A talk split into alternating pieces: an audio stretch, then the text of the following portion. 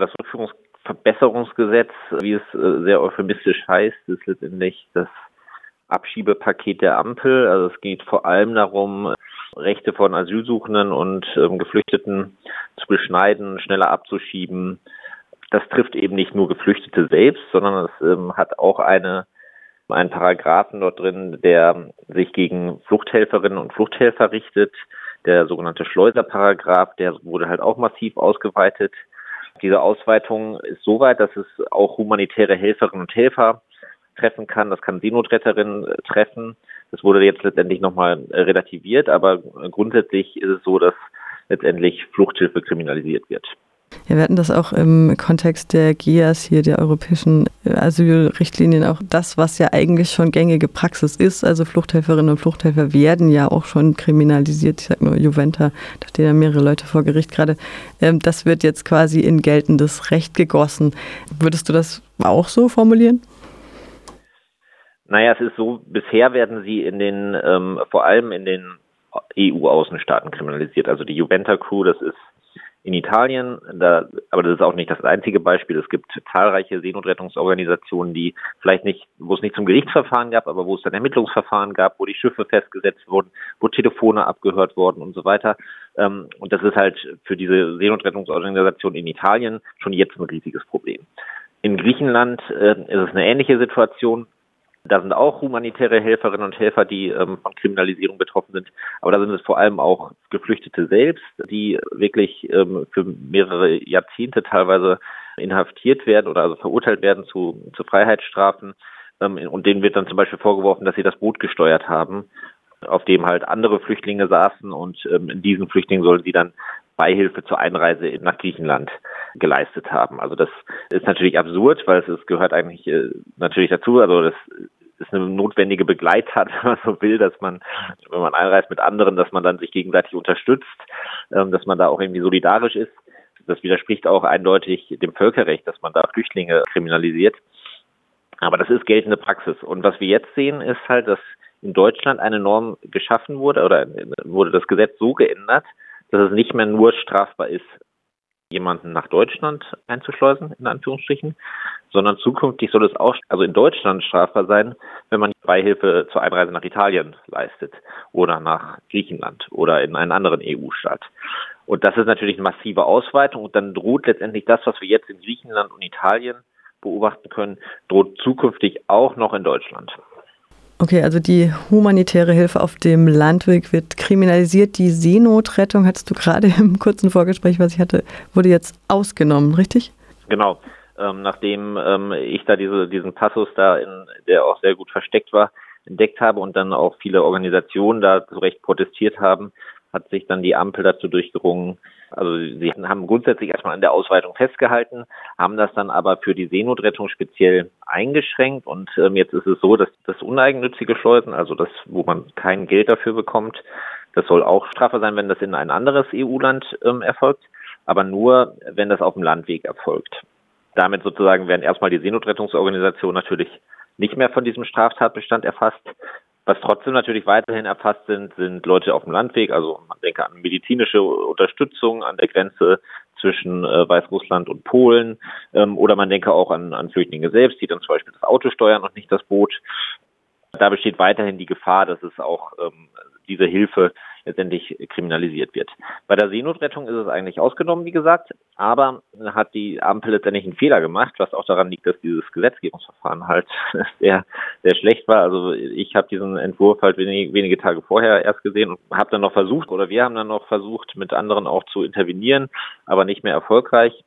Sie haben nämlich vergessen, dass es einen weiteren Tatbestand gibt, der betrifft das Einschleusen von unbegleiteten minderjährigen Flüchtlingen.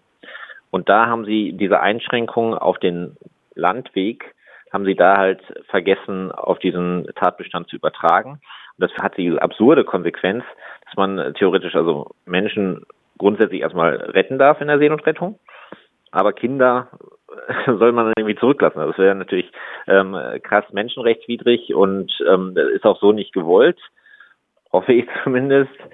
Das ist jetzt sozusagen die Situation, die wir haben. Und deswegen ist es da dringend erforderlich, dass der Gesetzgeber da nochmal rangeht und da eine Klarstellung trifft, dass das Retten von Kindern, dass das halt eine humanitäre Pflicht ist und keine, kein Verbrechen. Das widerspricht dem Völkerrecht, hast du vorhin schon angesprochen. Was sind denn jetzt die juristischen Hebel in der Sache? Naja, also es ist in der aktuellen Situation haben wir eine komplexe Rechtslage. Ich würde sagen, die Rettung oder humanitäre Hilfeleistung ist erstmal vom Tatbestand erfasst.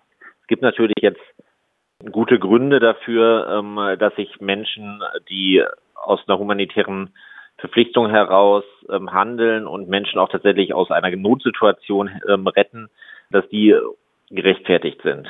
In Deutschland wird man das über den Paragraph 34 Strafgesetzbuch machen, der rechtfertigende Notstand, der letztendlich voraussetzt, dass man Leuten aus einer Notsituation hilft und dass diese Nothilfehandlung dann auch erforderlich ist, um diesen Notstand zu beenden. Aber das ist halt, die Ein Details sind sehr umstritten und das sind äh, sehr, sehr unsicher. Da gibt es immer eine Interessenabwägung. Äh, was wiegt jetzt mehr? Man kann sich dann irgendwie ähm, zukünftig die Frage stellen, was hätten die nach Italien gebracht werden sollen oder woanders hin.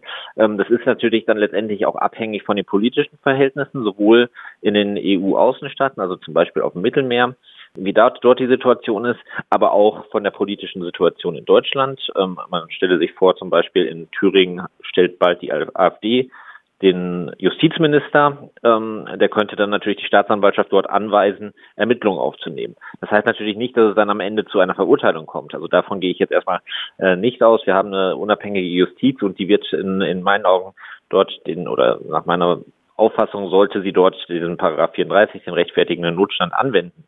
Aber schon allein dieses Ermittlungsverfahren, das die Staatsanwaltschaft dann einleiten könnte, führt halt dazu, dass ähm, die humanitäre Helferin erstmal ähm, einem enormen Druck ausgesetzt sind, dass es Kosten produziert, ähm, dass es abschreckend wirkt. Und das ist natürlich äh, erstmal eine massive Behinderung der Arbeit. Und das, auch, auch deswegen ist es erforderlich, einfach ganz klare Regelungen zu schaffen und ganz klar vom Gesetzgeber festzulegen, nein, humanitäre Hilfe ist nicht strafbar. Die Folgen dessen haben wir ja auch in den letzten Jahren oder Jahrzehnten auch schon in Calais gesehen, wo ja diese massive Kriminalisierung von geflüchteten Solidarität auch schon längst Praxis ist. Ähm, du sagst, Einschüchterung wird die Konsequenz sein. Ähm, auch bis zu zehn Jahren Haft, glaube ich, habe ich gelesen in eurem Text, droht den Menschen. Wie, wie weiter, frage ich mich da. Ja, gute Frage. Also man, man kann einfach beobachten, dass ähm, in ganz Europa letztendlich äh, Solidarität immer mehr kriminalisiert wird, dass die Rechte von Flüchtlingen beschnitten werden.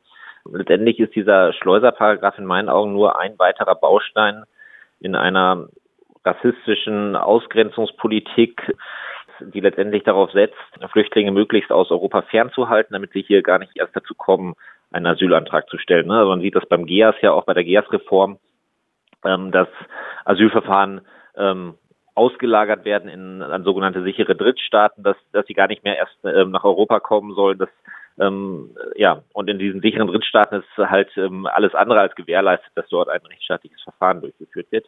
Und ähm, ja, dieses, die, die Kriminalisierung von FluchthelferInnen fügt sich halt nahtlos ein in diese ähm, Auslagerungsstrategie, die in der aktuellen ähm, europäischen Politik. Und da nehme ich jetzt Deutschland äh, mit der sogenannten Fortschrittskoalition der Ampel äh, nicht aus, die in dieser europäischen Politik verfolgt wird. Ja. Was rätst du Menschen, äh, die jetzt irgendwie sagen, jetzt erst recht? Ja, also wichtig ist, glaube ich, erstmal solidarisch zu bleiben. Ähm, auch wenn Solidarität in gewissen Bereichen ähm, kriminalisiert wird, den Kontakt mit Menschen auf der Flucht suchen, ihnen äh, sie unterstützen und Druck auf die Politik ausüben, dass äh, diese Politik so nicht weitergeht und dass, dass wir hinkommen zu einer menschenrechtsgeleiteten Migrationspolitik. Es gibt ja gerade viele Proteste auch im Land, die sich vor allem natürlich gegen die AfD richten. Ich finde, es kann nicht ausgeblendet werden, dass die AfD in Teilen von rassistischen Haltungen in der Mitte der Gesellschaft auch profitiert und dass in den demokratischen Parteien teilweise eine ausgrenzende Migrationspolitik betrieben wird. Man setzt letztendlich teilweise die Forderungen der AfD einfach in die Tat um, statt ihnen einfach zu widersprechen, die wirklichen Probleme, die, die es ja auch tatsächlich ähm, auch in Deutschland gibt, ähm, anzugehen. Also das, was, was ich denke, was erforderlich ist, ist einfach ein, ein generelles Umdenken in der Migrationspolitik und ähm, dass dort auch die demokratischen Parteien einfach Haltung zeigen und sich ähm, nicht darauf einlassen, immer weiter zu verschärfen.